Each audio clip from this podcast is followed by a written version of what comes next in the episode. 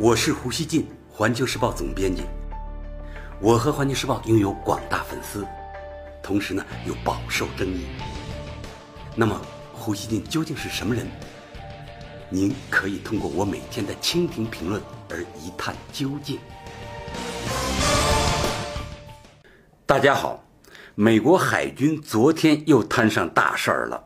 二十一日当地时间早上五点二十四分，麦凯恩号导弹驱逐舰与一艘悬挂利比里亚国旗的商船在新加坡以东马六甲海峡附近相撞。美国海军在最初的声明中说，最初报告显示麦凯恩号左舷后部受损，目前有十名水兵失踪，五人受伤。法新社报道称，撞船事故发生后。美军和新加坡等方面启动大规模海天搜救。美国海军二十一日早些时候表示，一架美国直升飞机已在参与搜救，另外两架飞机即将赶来。新加坡派出三艘拖船以及四艘海军和海警舰艇。事发地靠近马来西亚柔佛州，马方也派出舰艇参与搜救。四名受伤水手被直升机转移到新加坡医院，他们均未受到致命伤害。第五名受轻伤者经过处理后已无大碍出院，但截至今天凌晨，仍未有十名失踪水兵的消息。舰船相撞后，麦肯恩号并未失去动力。二十一日下午，该舰抵达新加坡港口。画面显示，这艘驱逐舰的左侧有一个大洞，正好在吃水线附近。美国海军表示，船体受损严重，被撞部位附近的船员宿舍、机舱和通讯室等多个舱室进水，但船员设法阻止了更多的进水。相比之下，那艘商船的情况要好许多。该商船所属公司网站显示，这是一艘重约三万吨、长约一百八十三米的游轮。七月三日从韩国出发啊，这艘船原本预计二十一日傍晚进入新加坡港口。英国广播公司称，游轮前部水位线以上约七米的地方受损，但游轮船员没有人受伤，也没有原油溢出。看来这个游轮。好像啊，比美国军舰要结实不少。麦肯恩号导弹驱逐舰是美国海军阿利伯克级驱逐舰的第五艘，排水量约九千吨，配备有宙斯盾作战系统。该舰以现任美国参议员麦肯恩的父亲及其爷爷的名字命名，两者都曾是美国海军上将。事件发生后。日前被证实患上脑瘤的美国参议员麦凯恩发推特表示，他们夫妻二人今夜为麦凯恩号上的这个水兵祈祷，并感谢搜救人员。美国总统特朗普则在结束休假返回白宫时，被记者追问对撞船事件的看法。特朗普说：“这太糟糕了。”结果被网友批评缺乏同情心。随后，特朗普又发推特说。为我们的海军士兵祈祷，搜索和救援工作正在进行中。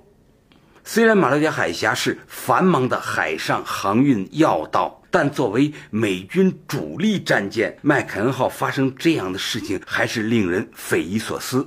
美国有线电视新闻网 CNN 军事分析师说。无论游轮怎么操作，速度更快、更灵活的美国驱逐舰都应该能做到避免发生碰撞事故。他质疑道：“装备不同雷达通讯系统、舰桥上设有这个瞭望员的美国海军最尖端驱逐舰，怎能看不到躲不开航行速度仅为十节的三万吨大型游轮呢？”《纽约时报》援引军事分析师的话称。大多数商船会采用自动驾驶模式，以降低成本。这在繁忙的海上航线可能产生问题。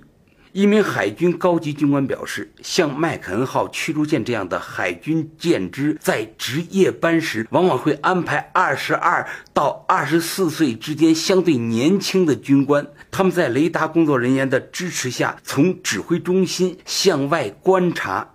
这名军官说。就麦肯恩号与商船相撞事件来说，安全链上多处环节肯定出现了失误。路透社二十一日称。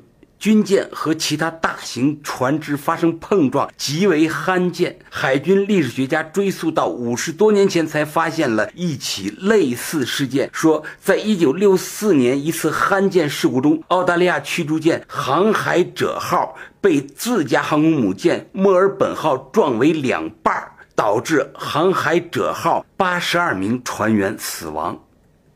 然而，对于美国海军来说，这却是两个多月以来的第二次。今年六月十七日凌晨，美海军菲茨杰拉德号驱逐舰在日本横须贺以南五十六海里附近海域与一艘在菲律宾注册的商船相撞。菲茨杰拉德号呢被撞得惨不忍睹，船上的七名水兵失踪。第二天，美军在被淹的舱室内找到了七名水兵的尸体。就在上周，美国海军刚发布报告，批评菲茨杰拉德号团队协作差、领导不力是导致撞船事故的原因之一，并解除了该舰正副舰长等高级指挥官的职务。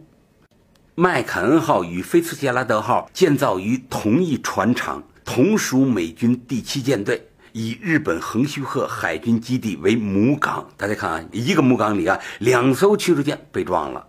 华盛顿邮报称，分析人士难以相信，在菲茨杰拉德号出事后不久，又一艘驻扎在横须贺的驱逐舰发生碰撞事故。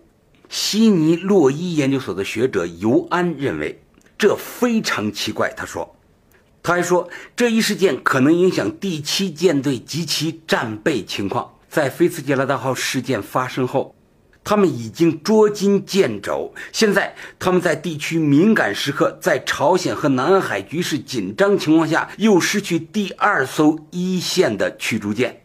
美国的舰艇哈，造的速度啊，赶不上撞的毁的速度啊，有点像是。两个月内两起严重相撞事故，这反映出呢美军的战备水平和军队管理水平都有所下降，一些士兵的素质呢也远没有外界想象的那样高。中国互联网上对麦凯恩号出事儿出现了大量叫好声。这艘军舰呢，本月十日刚在南海闯了中国美济礁的十二海里。此前出事的这个菲茨杰拉德号呢，也多次在南海宣示所谓航行自由。很多中国人说这是善有善报，恶有恶报。还有人呢，援引一名道士的话说：“南沙的风水啊，克美国。”我觉得啊，这反映了中国社会对美军南海活动的一种情绪。失踪和受伤的美军士兵啊，值得同情。中美民间相互的人道主义关怀，如今呢，经常受到两军在中国周边摩擦的影响，这值得双方战略精英给予关注。美国海军呢，要说他们不是中国的敌人，即使在南海开展巡航的美国驱逐舰，应当说也不是。中美在南海是博弈关系，两国海军走向敌对。